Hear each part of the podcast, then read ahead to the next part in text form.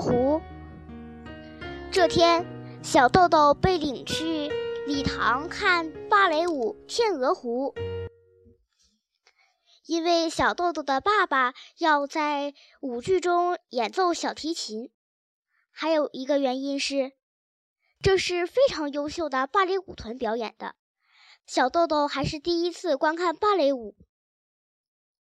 天鹅公主头顶戴着闪闪发亮的小王冠，真的像天鹅那样。轻盈地在空中飞舞着，在小豆豆看来，真的是飞了起来。王子爱上了天鹅公主，所以无论别的女人向他表白什么，他总是用舞蹈来表示不行。最后，两个人终于翩翩起舞，音乐也极其优美，小豆豆非常喜欢。回家后，小豆豆还一直想着这场舞剧，感动极了。第二天大清早，小豆豆睁开眼睛，头发还乱蓬蓬的，就立刻跑到厨房里正在忙着妈妈身边，说：“我决定不做间谍了，也不做宣传艺人了，也不在车站旁边卖票，这些我全不做了。我要做一个芭芭蕾舞演员。”妈妈一点也不吃惊，说：“是吗？”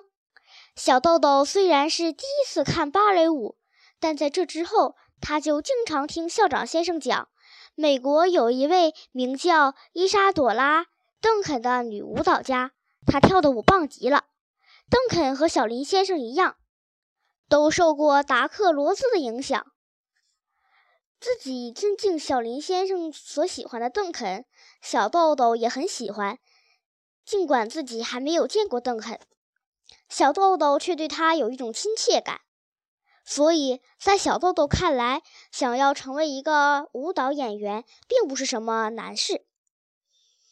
巧合的是，正好有一个机会。那时，小林先生的一位朋友来巴学园教韵律操。这位先生学校旁边有一间舞蹈教室，小豆豆的妈妈就拜托这位先生。请他安排小豆豆放学之后来舞蹈教室练习舞蹈。妈妈从来不对小豆豆说应该去干什么。小豆豆如果说我想干什么的时候，妈妈就会说好啊，然后并不多问。小豆豆憧憬能成为跳天鹅湖舞的人，兴冲冲地去那间舞蹈教室学习。然而。那位先生的教育方法却完全不同。除了八学园的韵律操之外，还有合着钢琴或唱片中的音乐。一边说着“山上晴天”之类的话，悠闲地走来走去。先生会忽然说一声“造型”，于是学生们就开始创造各种各样的姿势，静止在那里。先生在造型的时候，也会和学生们一起喊一声“啊哈”，做出仰头看天的样子。有时会像痛苦的人那样，两手抱着头，蹲在地上一动不动。但小豆豆梦想的却是闪闪发光的小王冠和蓬松的舞裙，并不是上山天晴，也不是啊哈。有一天。小豆豆鼓起勇气来到那位先生面前。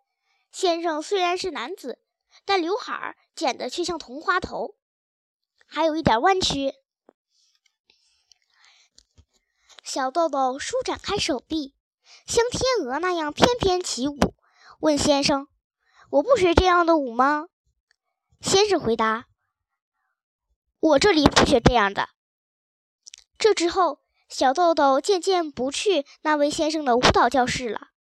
虽说不用穿芭蕾舞鞋，赤足转来转去，但还挺有意思的。但是小豆豆实在想戴上那种闪闪发亮的小王冠。分别的时候，先生说：“天鹅舞当然很好，但是自己创作的舞蹈也很有趣。你为什么不去试试它们呢？”